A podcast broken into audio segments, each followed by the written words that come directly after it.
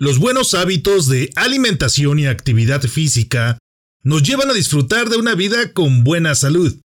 De la misma manera, los buenos hábitos de ahorro, protección e inversión incrementarán las posibilidades de tener una vida financieramente saludable. ¿Qué tal mis queridos líderes? Les saluda con gusto Salvador Santoyo, anfitrión de este podcast, Quiero pedirles que me acompañen y aprendamos juntos en esta entrevista que nos ha regalado mi amiga Araceli Martínez, donde tuvimos la oportunidad de hablar acerca del autoliderazgo que debemos ejercer en nuestras finanzas. Gracias por enviar sus mensajes a nuestras redes sociales. Con ello nos permiten seguir compartiendo acerca de este y muchos temas de liderazgo y algo más. Sigue nuestra página de liderazgo y algo más en Facebook. Sígueme también como Salvador Santoyo Speaker en Instagram y TikTok y en Twitter como Salvador Speaker. Bienvenidos al podcast de liderazgo y algo más. Para lograr tus objetivos y ser exitoso en los ámbitos personal y profesional, no es necesario reinventar la rueda puedes comenzar aprendiendo de los que ya han logrado el éxito. Recuerda que el liderazgo no se crea ni se destruye, solo se transforma. Infórmate de aquellos que han experimentado situaciones de aprendizaje y desean compartirlas contigo. En el podcast de liderazgo y algo más, te acercamos a los expertos en temas de liderazgo y todo aquello que está relacionado con tu crecimiento y desarrollo en los negocios y por supuesto en el área personal, de tal manera que recibas información, estrategias y pasos a seguir para alcanzar el éxito. Soy Salvador Santoyo, emprendedor, líder y comunicador quiero que caminemos juntos en el fantástico mundo del liderazgo. Acompáñame.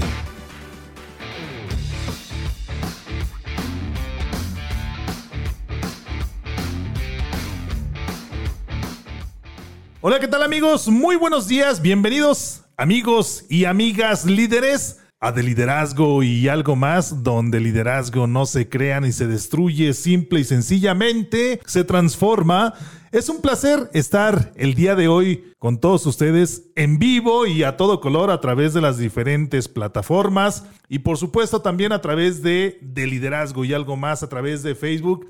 Así es que a todos aquellos que tienen la oportunidad de escucharnos y de vernos en estos momentos, sean bienvenidos a este maravilloso programa que tendremos el día de hoy.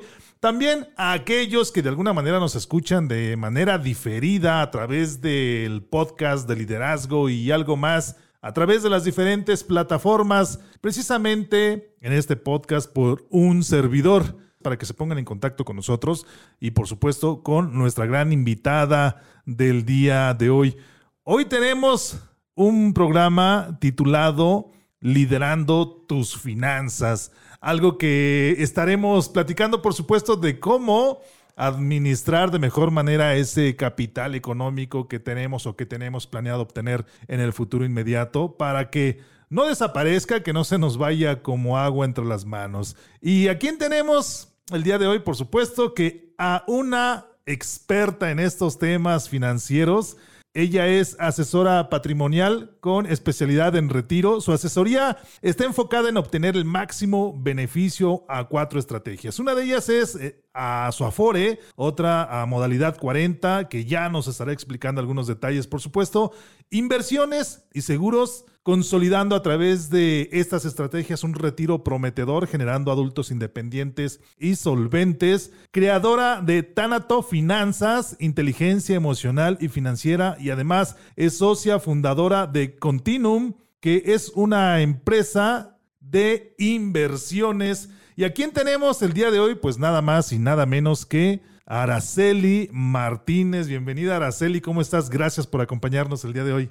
Muchísimas gracias Salvador por esta invitación. Me siento muy honrada de estar aquí y que me compartas a tu audiencia para hacer llegar estos temas que creo que son tan interesantes y que como son tan a largo plazo, de repente los perdemos de foco. Así es, excelente esta analogía, me ha encantado Araceli, gracias por acompañarnos. Hablar de, liderazgo en las finanzas o, de liderar nuestras finanzas Araceli, sin duda alguna es un tema que nos pudiera llevar muchísimo tiempo y hoy tratemos, trataremos de enfocarnos en aquellos puntos eh, que consideremos le aporta mayor valor a las personas que nos ven y nos escuchan en estos momentos. ¿Qué, son las finanzas o, cuál es esa perspectiva de las finanzas que tiene Araceli Martínez desde su especialidad, desde su experiencia y, por supuesto en, esta ocupación en la que tú ejerces, precisamente ayudando a personas a, crear, mencionabas tú en, en, una de las presentaciones que me compartías, a generar adultos independientes. Y solventes. Y solventes. Claro que sí. Mira,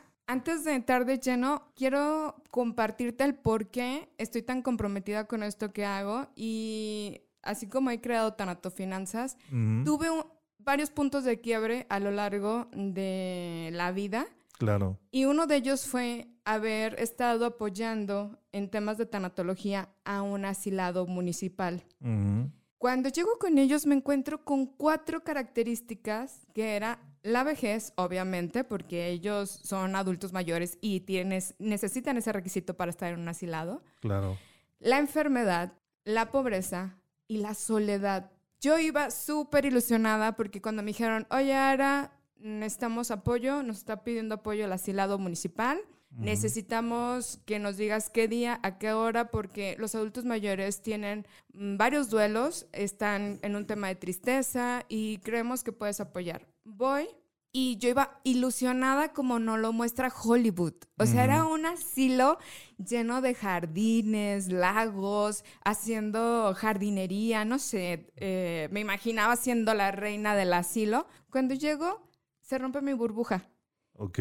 Te encontraste algo muy diferente a lo que te imaginabas. Claro, ¿y sabes por qué? Porque yo vengo de una familia donde por fortuna mis, mis abuelos y ahora mi padre han tenido una planificación o la vida les sonrió en ese sentido. Ya no sé si fue planificación o como el corcho que llevaba la corriente, pero mi abuelo era un abuelo solvente, que llegaba siempre a casa con algo en las manos, donde yo sabía que si se me antojaba algo, le decía, abuelito, ¿me compras? Y él decía que sí. Mm. No éramos, no teníamos mucho dinero, sin embargo, había esa parte de permitirse consentir y no era un no hay dinero. Era, Una tranquilidad financiera, ¿no? Sí.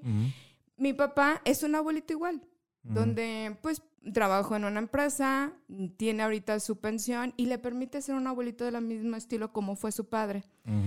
Para mí era un hecho que yo iba a ser igual. Claro o que todos los abuelitos eran iguales. Claro. Y llego ahí, se rompe la burbuja y entonces comienzo a plantearme, a ver, eh, no puedo hacer nada con el tema de la vejez porque cada día envejezco un día más. Claro, y es inevitable, ¿no? Exacto, es parte de mi ciclo vital. Pero si tomo decisiones correctas que me acerquen o que me ayuden a sostener el estado de salud, porque bueno, la salud nos viene gratis y luego por eso también no la valoramos a veces. No la cuidamos. Entonces, ¿qué puedo hacer para conservar mi salud? La tercera fue, ¿qué estoy haciendo con mi dinero? Porque bueno, puedo estar en un asilado municipal. De hecho, había una larga lista de espera y había muchos adultos que estaban esperando entrar. Pero también me di cuenta que una vez que cumples 60, 65 años, no hay límite de tiempo. Puedes durar en ese estado 35 años o más siendo adulto mayor. Por supuesto.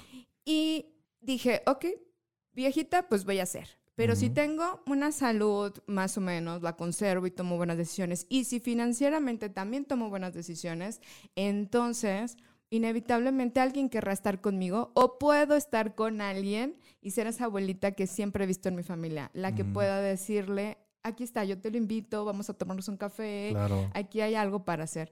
¿Por qué? Porque cuando estás viejito, enfermo y sin dinero, eventualmente a alguien le pesas. A eres, te vuelves responsabilidad de alguien que no tiene razón de ser. Y pueden ser tus hijos, pueden ser alguien ajeno. Y ahí me encontré la que había tenido 10 hijos, la que no había tenido hijos, el que había sido político del municipio, el que había sido exconvicto. Y yo decía, no hay un camino seguro salvo el tomar las riendas, el liderazgo justamente de todo salud, dinero y amor. Y entonces toma el liderazgo, asúmelo y sé la responsable y genera cosas interesantes.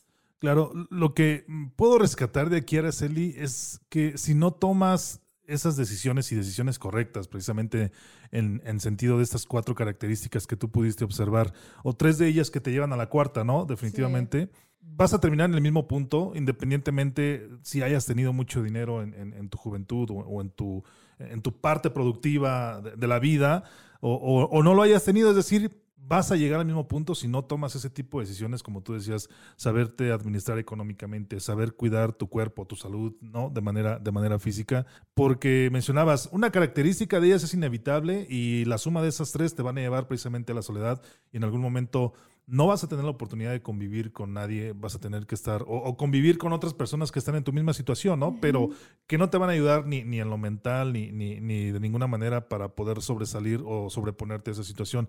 Qué importante es lo que tú mencionas, que, que, debe de existir una cultura de prevención, ¿no? En, en, en las personas, en nuestra sociedad, y a veces nos cuesta trabajo. Escuchaba a alguien que decía, le ofrecía una póliza de seguro de vida a otra persona y decía, bueno, es que no la necesito. Dice, es que cuando te des cuenta que la necesitas ya va a ser demasiado tarde, ¿no? Exacto. Y no existe esa prevención.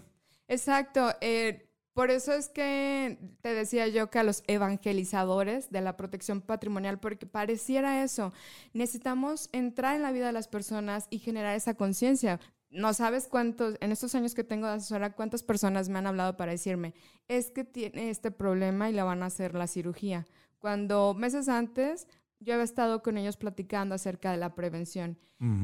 Y como vuelvo al punto, se nos dio el 100% de nuestra salud y en este momento somos capaces de generar lo que necesitamos en ingresos, pues no, no lo vemos a futuro. No vemos que en algún momento la salud merma, la vejez llega y se acaba, ¿no? La riqueza, si no tienes.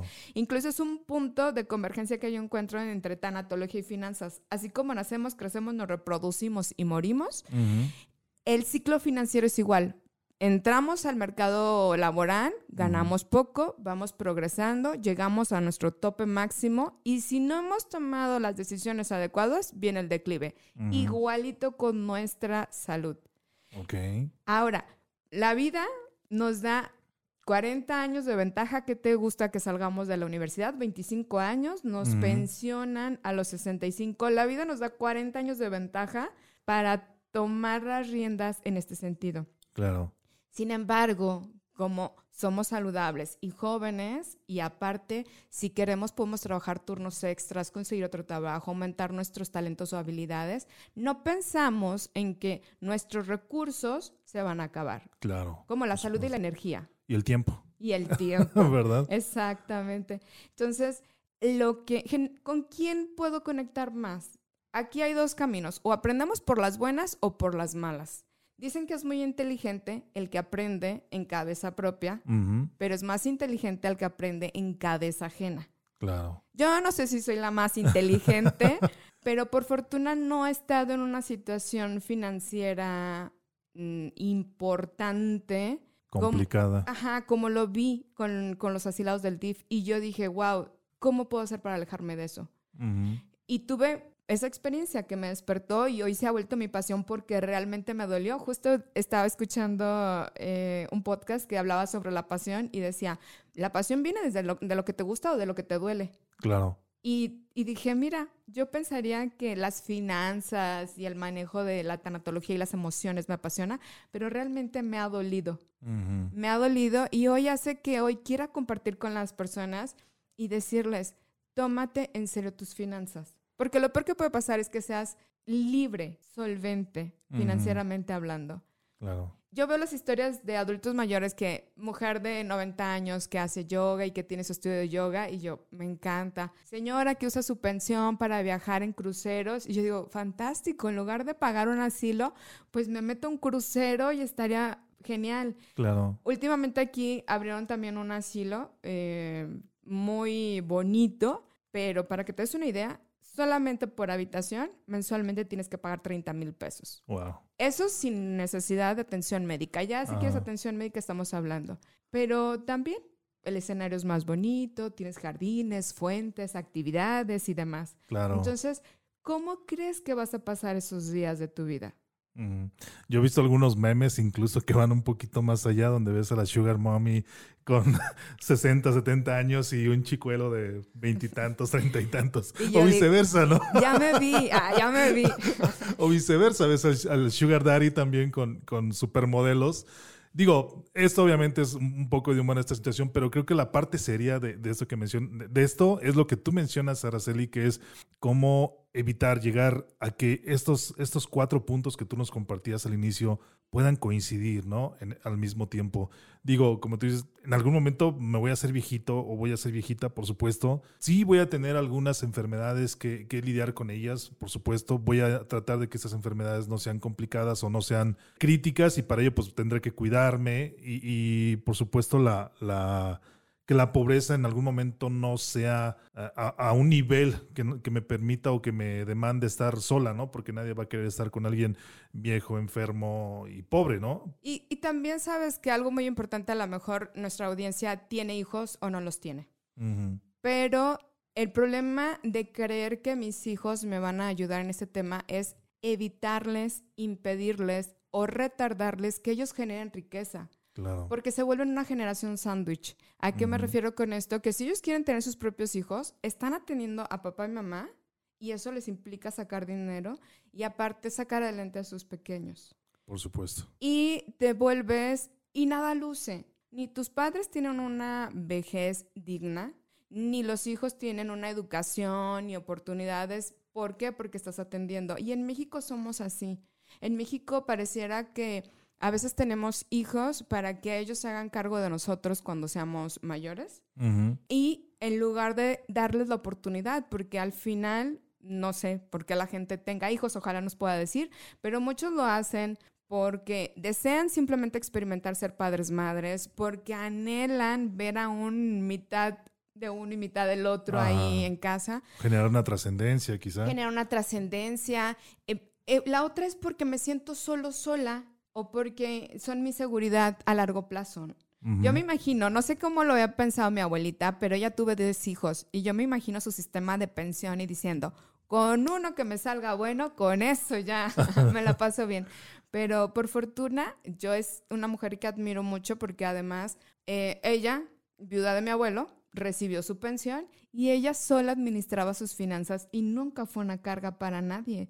Lo que permitió a sus hijos generar riqueza, mm, no es, sus hijos tomaron decisiones que los acercaron también a tener una, un retiro que les permitía sostener su estilo de vida. Y veo que a nuestra generación nos están permitiendo lo mismo. Entonces, veo y, tengo ejemplos, ¿no? En, Europa yo veo cómo esas tipos de situaciones que tienen más conciencia acerca del retiro, cómo es que van dando o generando una riqueza de generación en, generación y ayudan a que las generaciones que vienen atrás o que las que vienen enseguida generen más cultura tengan más tiempo de ocio, pero ocio cultural, no ocio de rascarme la panza. Entonces puedes hablar y te hablan con ellos y te hablan tres, cinco, ocho idiomas, es el que más me ha tocado. Tienen muchos talleres, mucho conocimiento, tienen mucha cultura, se dedican mucho al tema filosófico. ¿Por qué? Porque ya no están en las necesidades básicas, ya no tienen que estar viendo cómo pagan la renta, cómo pagan la despensa o cómo salen adelante en temas de salud.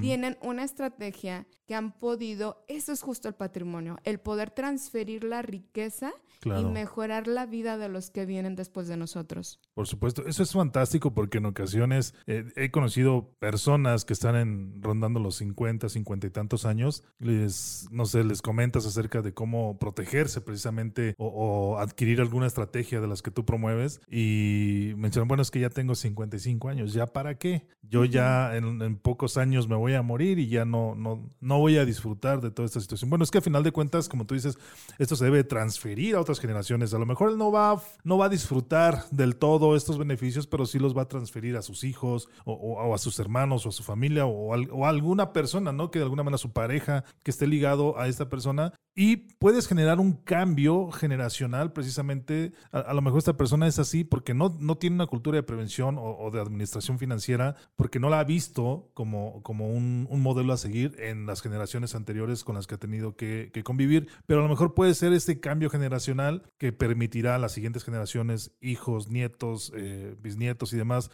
que sean diferentes y que tengan una mejor calidad de vida, ¿no? Así lo puedo interpretar. Exactamente. Viene de muchas cosas. Mira, hay, las personas que dicen, yo no dejo porque mi padre nos dejó y, se, y nos peleamos, pero tiene que ver mucho con el significado del dinero. Claro. Y yo te voy a decir, en Araceli Martínez, al ser soltera y sin hijos, su preocupación es vivir mucho. Más que transferir, es cómo voy a generar la estrategia, porque mi abuela vivió 95 años, las dos que tengo. Entonces vengo de familia longeva y digo, ¿qué va a pasar ahí? Claro, ¿cómo voy a estar a esa edad? Los siguientes 30 años, de los 65 a los 95, ¿cómo me la voy a pasar? En el mejor de los casos, pues vivo una vejez tranquila y sin cargarle a nadie la mano, ni al gobierno, ni a, ni a mis sobrinos, mis hermanos, que a lo mejor puedan estar cerca de mí, ni tampoco me voy a llevar desilusiones, porque luego tú esperas. Tú esperas que tus hijos, el gobierno o alguien resuelva lo que a ti te corresponde resolver. Por supuesto. Y yo creo que es un acto de amor hacer ese negocio, les digo, hacer ese último negocio. O sea, me muero y dejo dinero. ¿Ah? ¡Pum!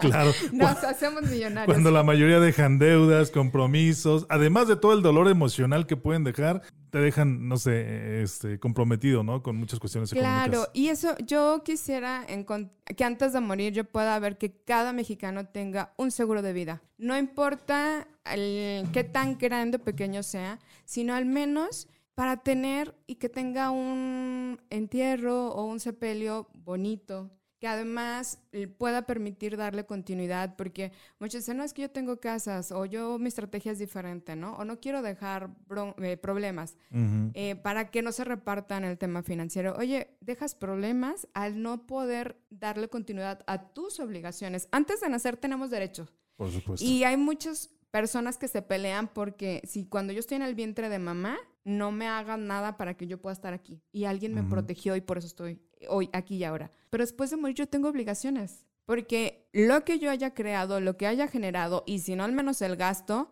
de la confinación de mis restos, genera gastos. Ya sea que me cremen, ya sea que me incineren, porque eso de que me tiren a la barranca con un costal de cal, pues la verdad es que nunca va a ocurrir. pues nunca va a ocurrir. Mínimo la fosa común, ¿no? Pero...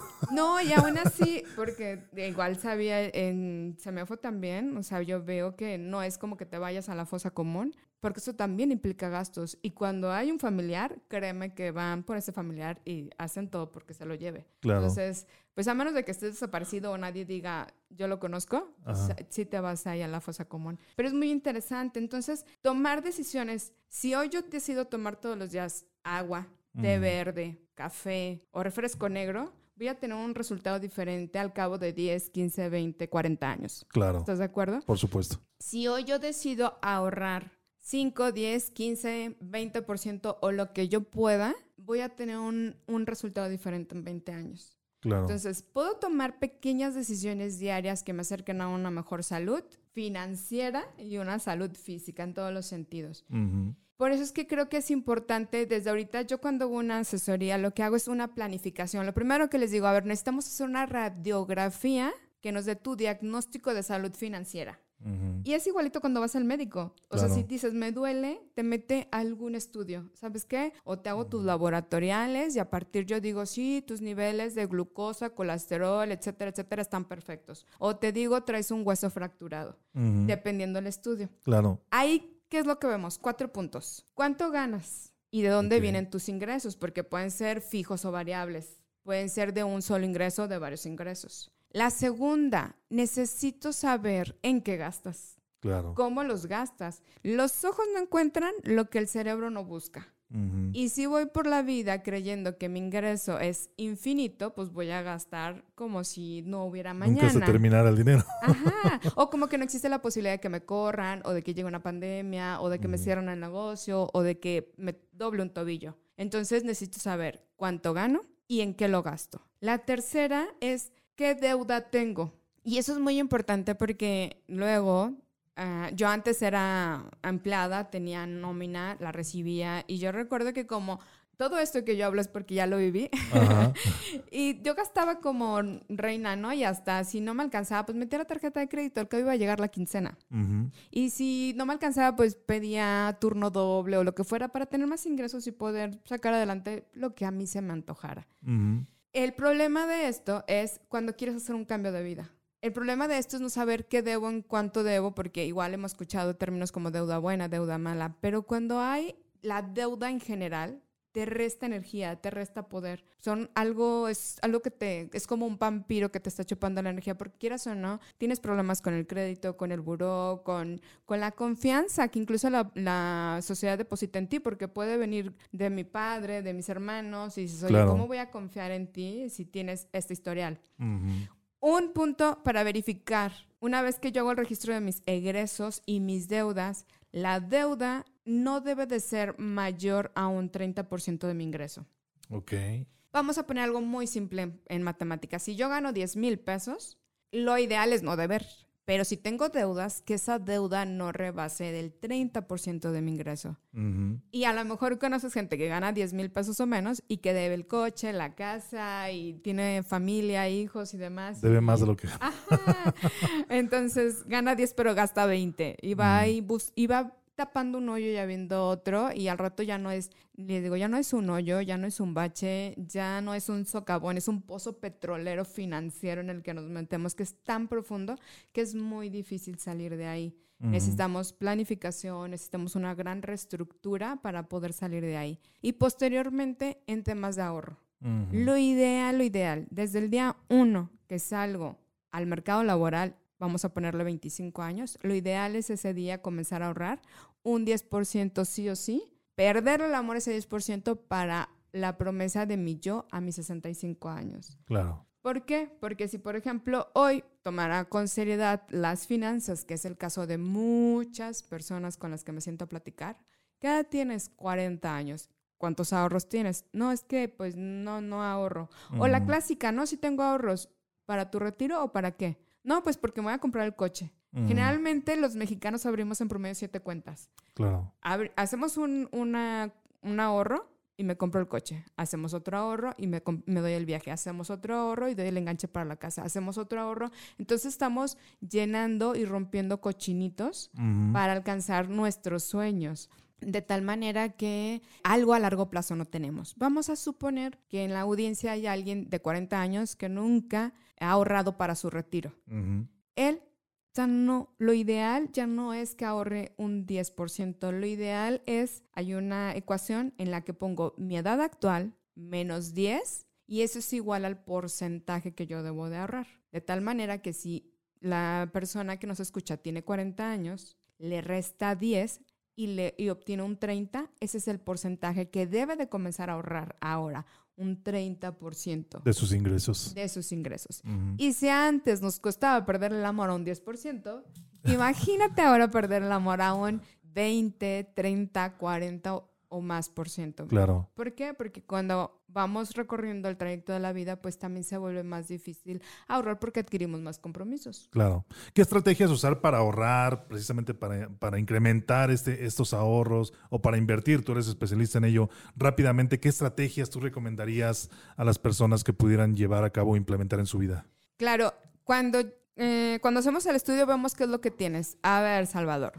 Eh, ¿Eres empleado? Sí, no. ¿Tienes afores? Sí o no. ¿En qué año quedaste registrado? ¿Por qué? Porque a veces tenemos una gran área de oportunidad con lo que el gobierno ya nos ofrece.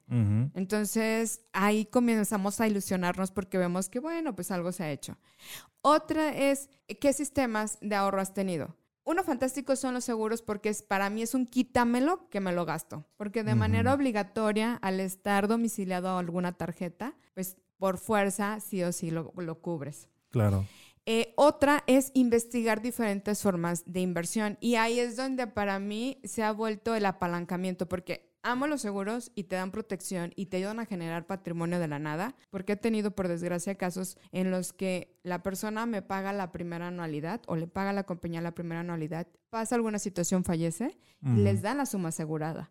Entonces el cliente paga, no sé, 60 mil pesos anuales, pero su familia recibió dos millones de pesos o más, ¿no? Entonces, ahí es la magia. Sin embargo, si yo tengo ahorro, necesito, el ahorro no es más que un instrumento, eh, no lo puedo dejar ahí, dinero que se duerme se lo lleva a la inflación. Claro. Entonces de ahí lo meto a diferentes estrategias, pueden ser CETES, hay dos, eh, renta variable o renta fija, y los más conservadores son, por ejemplo, pues si ya tengo mi fondo de emergencia, en lugar de tenerlo muerto de la risa ahí en el banco o en el colchón, pues lo puedo transferir a CETES. ¿Para qué? Para tener la opción a, retirarlo pronto. ¿Sabes qué? Ya pasé mi fondo de emergencia, ya tengo mis tres meses cubiertos, ahora quiero migrar a otro instrumento la ventaja de estas inversiones es que pueden ofrecernos a corto plazo un crecimiento. Y desde los CETES, que ahorita está alrededor de un 4%, hay estrategias que te ofrecen un 7, un 10, eh, un 24% anual y que además tienen cierta seguridad. ¿De qué va a depender? Pues de la personalidad. A lo mejor tenemos moderados, eh, conservadores, moderados o agresivos. Entonces ya dependiendo de tu apetito del riesgo, de la edad que tengas, el tiempo que tengas de recuperarte en caso de que algo suceda, de ahí es donde vas a tú a poner tu dinero o elegir el instrumento. Pero definitivamente una inversión eh, como lo está ofreciendo ahorita Continuum u otros eh, tipos de estrategias, nos ayuda a ponernos en otro nivel. Porque ahí literal mi dinero sí está trabajando para mí. Claro hay escalas, hay niveles, entonces comenzamos a ahorrar, comenzamos a protegernos, comenzamos a invertir y hay inversiones que a muy bajo costo, desde muy poco dinerito, eh, de poco dinero podemos comenzar a ponerlo a trabajar para nosotros. Excelente, son estrategias muy importantes y apetecibles las que nos compartes, Araceli, gracias por ello. Estamos hablando acerca de liderar tus finanzas o de generar un liderazgo en tus finanzas. Hemos estado hablando acerca de algunas estrategias financieras que puedes implementar en tu vida para que al final de tus días o cuando estemos ya más cerca del final, que no se generen una coincidencia entre estas características que nos nuestra invitada del día de hoy, que no puedan coincidir al mismo tiempo la vejez, la enfermedad, la pobreza y la soledad y de esa manera eh, generar, me encanta esa frase de generar adultos independientes y solventes. Así es que continuamos precisamente con eso, con nuestra invitada especial, Araceli Martínez. ¿Cómo generar esa cultura de prevención? ¿Cómo generar esa, ese proceso de toma de decisiones que le permitan a una persona ahorrar?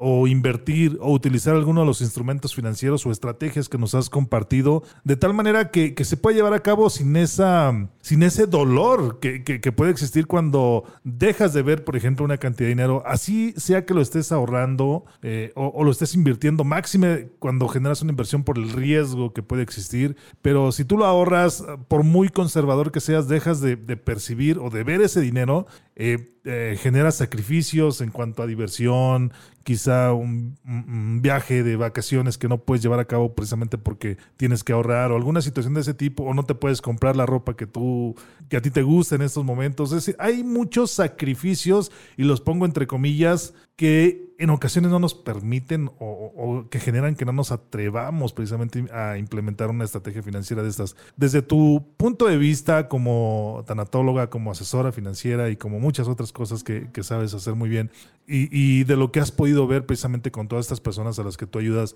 ¿cómo una persona puede generar un camino o un puente fácil, tranquilo y que no te genere tanto dolor para poder implementar una de estas estrategias financieras en tu vida. Claro que sí, Salvador. Justo, mm, de alguna manera es sencillo comprender a la persona ese dolor, porque quieras o no se percibe como una pérdida. Yo tengo el 100% de mi ingreso y me tengo que separar porque tú lo dices de un 10%. Entonces, tiene que ser la meta o la ilusión mayor, porque te puedo decir, si te vas a casar, sin problema tienes una capacidad de ahorro. Me dice, yo no sabía cuánto podía ahorrar hasta que decidí planear mi boda. ¿Por qué? Porque ves mayor la ganancia que la pérdida. Por supuesto. Si tú decides tomar con seriedad este tema, algo que nos puede ayudar mucho son los porcentajes. Va a depender de cómo fue el dinero en mi infancia para que yo tome la acción hoy, que era lo que yo te compartía. Abuelos solventes, y vi que había los que no lo eran y tomé acción. Entonces, ¿cómo fue mi infancia y qué significa para mí el dinero? Una vez que establezco mi presupuesto y veo hacia dónde se va el dinero, comienzo a tomar decisiones. Pero puede ser, para estar en un punto de equilibrio, de no ser el que gasta todo o el que ahorra todo, los porcentajes son una excelente estrategia. ¿Por qué? Porque ahí yo puedo poner un 10%, un 15% de lujo o calidad de vida. Y entonces, con ese 10-15% decir, me lo merezco, para esto trabajo. Claro. Pero con un tope. ¿Por qué? Porque mm, creo que ya está alguien a, a lo mejor ya han leído y si no alguien ha experimentado la parte de sensación de culpa ante una compra que dices, híjole, de verdad lo necesitaba. Claro. Y para evitar eso, no hay como tener ese porcentaje. Entonces, ¿cómo lo podemos hacer? Esto es igualito que el ejercicio, que la dieta o que ponernos brackets. El dolor es inevitable. Ok. Porque yo voy a dejar de comerme mi pastel favorito o voy a tener que levantarme y perder- perderle el amor media hora a la cama para poderme salir a, a hacer ejercicio. Ejercitarte. O voy a tener que aguantar el dolor de los brackets para tener una sonrisa maravillosa. Entonces, el dolor es inevitable.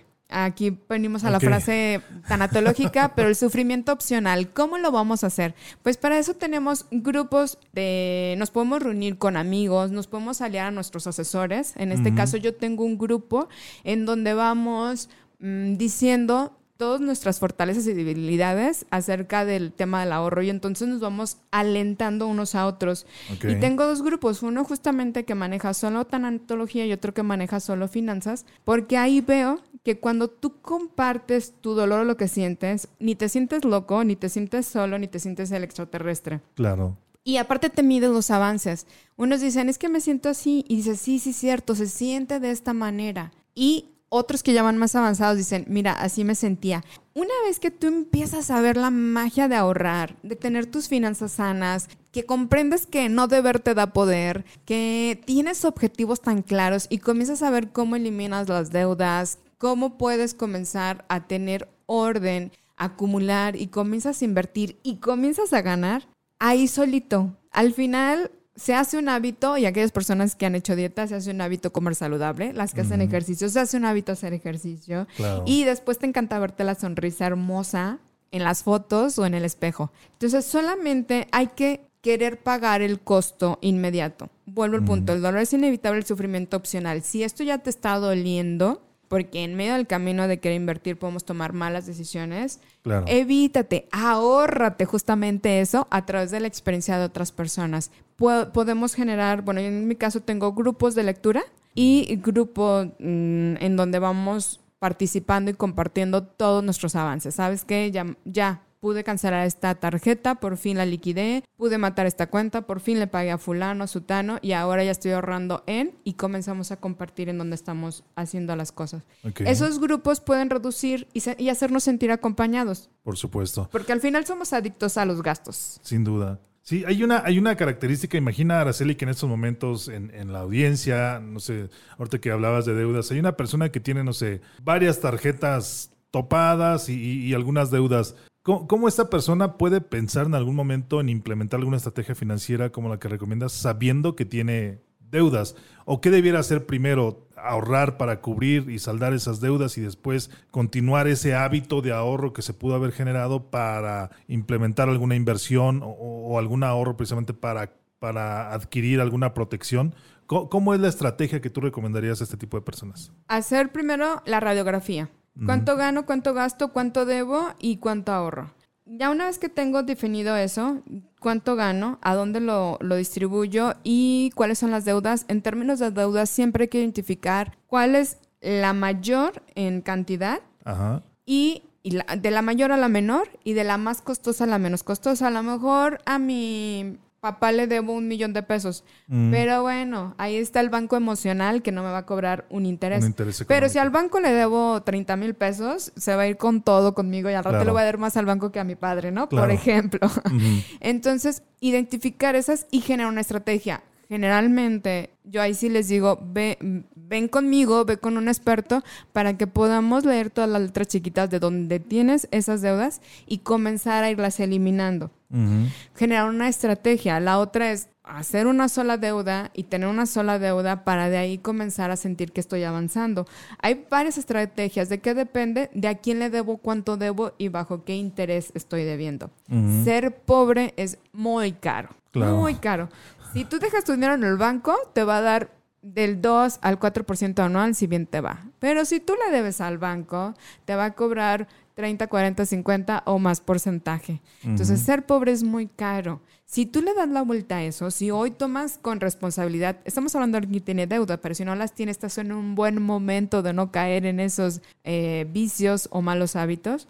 Darle la vuelta a esto es posible, por supuesto, a veces solos, lo mejor es acompañados, porque a veces uno no tiene la fuerza de voluntad necesaria y necesitas quien te acompañe para que la desarrolles. Eh, incluso podemos pagar deudas y podemos hacer una estrategia de seguros o una estrategia de inversión, porque hay unas que no te piden una gran cantidad. Mm, te puedo decir, mi, mi ahorrador más pequeño en seguros está alrededor de de 1.300, 1.500, que estás hablando de menos de 50 pesos al día. Claro. Si tú no eres capaz, o sea, ¿qué te gastas 50 pesos? ¿En el café o en el...? Ni en el café, y el café te sale carísimo. sale más caro que 50 pesos. En algún Uber, porque a veces gastas ese Uber porque no te levantaste temprano, porque decidiste voy a dormir cinco minutos más, que eso también es muy revelador cuando vemos hacia dónde se van nuestros gastos, o porque decides no hacerte el desayuno. Y entonces lo compras en la calle y te gastas más de 50 pesos. Claro. Entonces, con un pequeño cambio de hábitos, me levanto cinco minutos antes, no pago Uber, eh, algún tipo de, taxi o transporte, no tengo necesidad de pedir comida. Entonces, yo tengo un gran ahorro y de ahí puedo migrarlo a un tema de aceleración de pago de deudas o bien de un plan para retiro o un plan para según lo necesites tú en el momento en que estés ahí, o bien migrarlo a un tema ya de inversión. Claro. Porque luego pasa otra cosa, que nunca ahorramos y de repente podemos caer en algunas estrategias fraudulentas porque creemos que con poco dinero podemos hacer mucho dinero y les digo, a ver, ¿quieres ganar como Dios? Ah. Y debes como, como si no hubiera mañana, así como de si me muero, ¿qué importa? Entonces necesitamos comenzar a tener hábitos y esto es una bolita de nieve. Si tú comienzas a perderle amor a un 10, 15, 20% en una buena estrategia sólida y teniendo en cuenta eh, en dónde lo estás colocando, esa pequeña bolita hace como la gran avalancha. Va rodando, rodando, rodando y solamente se requiere factor tiempo para que eso se vuelva una, bola, una buena bola de nieve. Claro. Entonces de ahí nos vamos ya a estrategias de inversión y de protección. Sin duda alguna. Eh, eh, además de estos grupos de apoyo que mencionabas, Araceli, al principio, ¿qué, ¿qué, aspectos de liderazgo o de autoliderazgo debiera contener o desarrollar una persona precisamente para tomar una decisión enfocada en, en el ahorro, en la inversión? Eh, hablabas, por ejemplo, algunas de, cambiar algunos hábitos, no sé, administración del tiempo. Eh, hablabas también de generar algunos hábitos. Eh, digo, en todo esto, hablar, hablabas de unos hábitos de salud que a final de cuentas te pueden beneficiar o te pueden perjudicar dependiendo de las decisiones que tomes en tu economía una enfermedad, una, diabetes, una, una, una, enfermedad de ese tipo, pues te van a demeritar y te van a, y te van a poner en una situación crítica, ¿no? En el aspecto económico.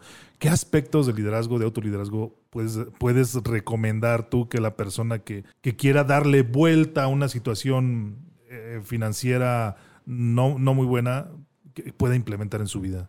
Primero toma la decisión de que esto te tiene que construir en una mejor versión de ti mismo si no eres mejor que ayer, ahí toma la decisión de autogestionarte o buscar a través de quién puedes hacerlo. Hay expertos en cada una de las materias de los problemas que puedan pasar por tu mente. Entonces, toma la decisión de que vas a hacer una mejor versión de ti cada día y comienza a identificar qué te duele. Me duelen las finanzas, la salud, el amor, o sea, todo, todo nos podemos autogestionar. Si yo no sé, puedo buscar qué por ejemplo, tu servidora sí o sí todos los días tiene como meta leer cinco páginas de algún libro. Y tú dices, ¿cinco páginas? ¿Por qué? Porque por lo menos es lo que me quiero cumplir. Si de ahí me aviento todo el capítulo, me acabo el libro, no me importa. Pero hay días en que no tienes ganas. Hay, como dices, tendrás que ser disciplinado porque no todos los días estarás motivado. Entonces puede que este libro me encante y llego a un tema que me cuesta muchísimo trabajo comprender y digo, cinco cinco páginas. O sea, esta es mi meta. Y me puedo tardar de cinco minutos a media hora, una hora, dependiendo lo distraída o lo enfocada que esté. Claro. Entonces, ten claridad en aquello que quieres. Acuérdate, los ojos no encuentran lo que el cerebro no busca. Ten claridad y de ahí ya sabrás si lo haces solo o a través de alguien. Libros, expertos, grupos. Acude a cualquier sistema que te permita. Si yo quiero ser experta en finanzas, bueno, pues me leo todos los libros que hablan y manejan del, hablan del dinero. Incluso hasta tengo unos que son energéticos o emocionales del dinero. O sea, Ajá. no tan solo ya lo sólido como son las inversiones, eh, los sistemas, el sistema de retiro, estrategias como seguros, sino además ya mentalidad. Eh, piense y hágase rico. La eh, psicología del dinero. la psicología del dinero, eh, en los códigos del dinero. O sea, hay, hay cosas que van más allá. Mente millonaria. mente millonaria. Hay cuatro mundos, físico, emocional, mental y espiritual. Físicamente, ¿por qué el dinero no te está rindiendo? ¿Qué sientes acerca del dinero? ¿Qué piensas acerca del dinero? ¿Cómo está tu relación ya incluso espiritual acerca del dinero? Entonces, es muy interesante que si tú te tomas la seriedad de investigar a profundidad de eso, puedes ir limpiando y tu vida va a mejorar va a mejorar. Yo definitivamente, bueno, a mí me encanta estar acompañada de expertos porque Claro. me ahorran tiempo. Y a, y a veces dinero, ¿no? Porque si luego nos metemos en cada camisa, claro que he perdido dinero. Mm, Me, me he metido en camisa de once varas y de, de repente digo, si tan solo hubiera ido a preguntar a un experto o me hubiera permitido aconsejar a alguien, por supuesto que mi, estaría en otra situación. Claro. Evitar estas estrategias milagrosas, ¿no? Que mencionabas, donde ah, inviertes poco dinero y te vas a hacer millonario de la noche a la mañana sin hacer prácticamente nada. Dices tú, ¿en serio? Sí, sí, sí. Subas a la hamaca y hágase rico. Ah. Ahí escucha el tan, tan, tan. Claro. Y, y ve a contárselo a quien más confianza le tengas, ¿no? Exacto. Eh, He, he detectado algunos eh, atributos, algunas herramientas de liderazgo, Araceli, que nos has mencionado, por ejemplo, buscar ayuda con expertos en, en libros, documentarte, también eh, generar una mejor versión de ti mismo, es decir, siempre estar buscando ser mejor cada día, si hasta el día de hoy tu toma de decisión respecto a tus finanzas han sido erróneas, bueno, intenta que el día de mañana comiences a tomar mejores decisiones, ¿no? Que vayan abonando precisamente en ese sentido. La autogestión, obviamente lo mencionabas, es sa- saberte que, que tú y solo tú eres el responsable y eres capaz de cambiar la situación en la que te puedes encontrar o mejorar, por supuesto, en, en- en la que te encuentras. La disciplina, que es muy importante, es decir, quieras o no hacerlo, tendrás que hacerlo precisamente para generar ese hábito de disciplina en cualquier actividad que tú quieras implementar en tu vida.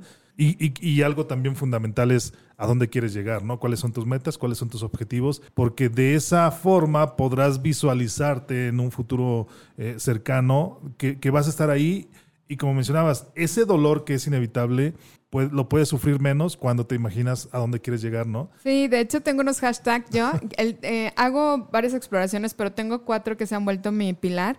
Y en el primero les digo, a ver, siéntate seguro. Ujú. Quiero que me digas cómo te sientes, qué es lo que tienes, y hacemos la primera exploración. Después les digo, te va a doler. A todos nos dolió la pandemia. Claro. A todos, en mayor o menor me- medida, de qué depende de cómo me afectó, me benefició, incluso porque hay personas que se beneficiaron con, este, con esta situación. Entonces, te va a doler. Y otro, el que sigue es con dinero duele menos. Te juro que una viudez se siente diferente con dinero que sin dinero, y más porque lidero a un grupo de viudas. Sobre todo cuando incluso las mujeres que cedemos mucho nuestro poder financiero a nuestras parejas, y más aquí en México, no sabes ahorita lo difícil que ha sido reconstruirlas emocional y financieramente. Que dices, Claro. no es solo que te vayas, es que me dejas con una hipoteca, eh, con unos hijos, con estos compromisos y ahora, ¿qué voy a hacer? Y se percibe mucho enojo y abandono. Claro. Así como, oye, quedamos que juntos para toda la vida y ahora no estás. Entonces, te va a doler. Pero definitivamente con dinero duele menos. ¿Por qué? Pues porque por lo menos me voy a poder dar el lujo de llorar mi pérdida una semana, dos semanas, seis meses, no sé para dónde y cuánto me alcance. Mis hijos no van a tener que cambiar de estilo de vida, van a tener que dejar de ir al colegio para ir a la escuela pública o incluso dejar la escuela pública porque se van a tener que poner a ayudar a la A economía trabajar. familiar. Y por último, mi sueño. Solventes independientes en la edad adulta. Solventes e independientes. Me encanta el abuelito. ¿Y sabes qué?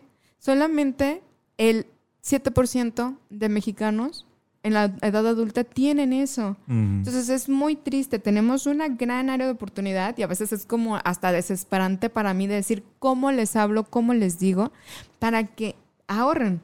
Claro. Porque lo peor que puede pasar es que sean viejitos millonarios. Claro. Yo, yo me imagino a la edad de 60 años con mi esposa viajando de mochilazo por Europa o por algún otro país, ¿no? Y eso sería fantástico tener la oportunidad de hacerlo precisamente, pero tenemos que, que trabajar desde, desde ahora, ¿no? Desde, incluso va- vamos tarde precisamente para ello, entonces tenemos que cambiar muchos hábitos financieros, físicos y demás. Y una pregunta que a lo mejor les puedo dejar es que ellos se pregunten, ¿esto me acerca o me aleja a lo que quiero alcanzar? Porque si voy a tomar eh, de alimentos que no me acercan. Esto me está acercando al nivel de salud, porque a los 60 años irte a mochilazo necesita salud. Claro. Así es que, a ver, me voy a comer, me voy a comer esta malteada, me acerca, me aleja mi proyecto de vida. Incluso comprarla, me acerca, me aleja mi proyecto de vida financiero. Entonces, si todos los días, cada vez que tú vayas a hacer un intercambio de tu energía vital llamada dinero para adquirir algo, pregúntate si te acerca o te aleja tú al proyecto de vida de esa persona que quieres ser. 10, 20, 65 años, no sé, según tu meta. Claro, hay, hay una frase muy trillada, un cliché que, que, hemos escuchado quizá todos en algún momento, que dice, el dinero no te lleva a la felicidad.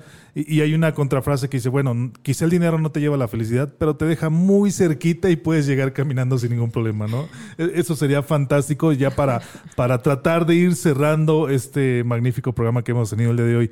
Araceli, ¿algo más que desees agregar? ¿Algún mensaje que desees compartir con todos aquellos que nos ven y nos escuchan en estos momentos a través de las diferentes plataformas? Claro que sí, no están solos, se pueden agregar, podemos hacerlo juntos, tómatelo con seriedad porque muchas de las situaciones puede ser, ¿y qué tal si me muero? ¿no? Pero ¿y qué tal si no? que es más riesgo. ¿Sabes por qué? Porque estoy segura que tú no conoces en este momento ni la pobreza, ni la carencia, ni la enfermedad. Y estaría súper triste que la conocieras a tus 65 años o más. Entonces, vale la pena que nos tomemos con seriedad esto y que cambiemos a México. Imagínate con todas las personas que han fallecido por COVID si hubieran tenido un seguro. Así fuera de 50, 100 mil pesos, imagínate otro de un millón. ¿Cómo hubieran cambiado la vida de las personas?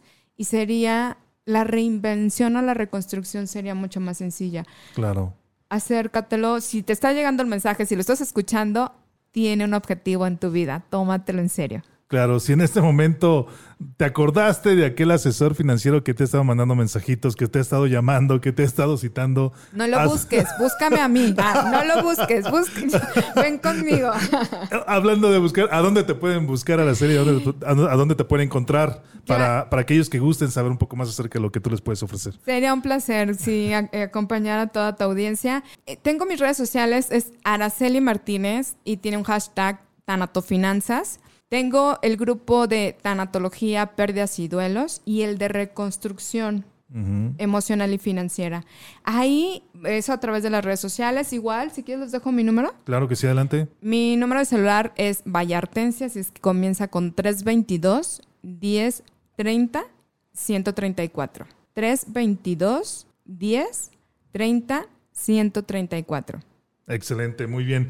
Ya saben amigos, mándenle un mensaje a Araceli, díganle hashtag de liderazgo y algo más. Araceli, me gustaría saber más acerca de Tanato Finanzas, acerca de algunas estrategias financieras o incluso acerca de, integrarse a algún grupo de ayuda precisamente o alguna asesoría financiera como las que ofrece Araceli. Araceli, ya, ya para terminar, ¿alguna bibliografía eh, relacionada precisamente con lo que hemos platicado el día de hoy que tú puedas recomendar a aquellos que nos ven, nos escuchan acerca de, tantos libros que hemos platicado de, relacionados precisamente con el comportamiento eh, en relación con el dinero?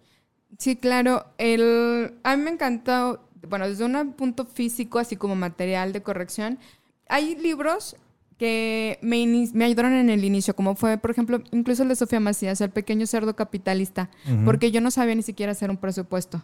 Entonces, de ahí he migrado a Piense y hágase rico, los códigos del dinero, eh, eh, inversiones, ya libros literal de inversiones, donde he aprendido a conocer los diferentes instrumentos. Por ahí yo tengo una biblioteca, si me consultan, incluso se las hago llegar para que tengan material y comenzar a leer acerca de estos, de estos libros. Perfecto. Araceli, muchísimas gracias por acompañarnos. Ha sido magnífico tener toda tu experiencia y tus conocimientos vertidos en, en estos pequeños minutos o en estos pocos minutos que seguramente serán de mucho valor para todos aquellos que nos han escuchado el día de hoy. Perfecto, no un placer y muchísimas gracias. Espero sus llamadas y mensajes. Perfecto. Amigos y amigas líderes, esto ha sido todo por hoy. Recuerda que esto es de liderazgo y algo más. Nos puedes encontrar en Facebook como de liderazgo y algo más.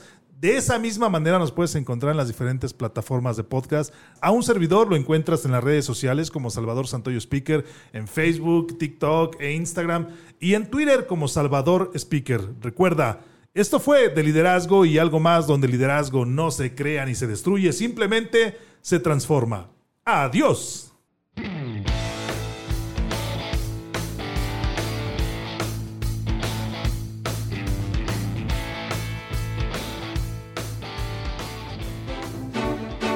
Gracias por escucharnos en este tu podcast donde hablamos de liderazgo y algo más. Ayúdanos a que este podcast llegue a más personas que lo necesitan. Comparte, califícanos con 5 estrellas, comenta y compártenos todas las dudas que tengas acerca de este tema. Eso nos permitirá compartir contigo más conocimiento y herramientas de liderazgo útiles para tu negocio y por supuesto para tu ámbito personal. Yo soy Salvador Santoyo. Nos escuchamos en el próximo podcast.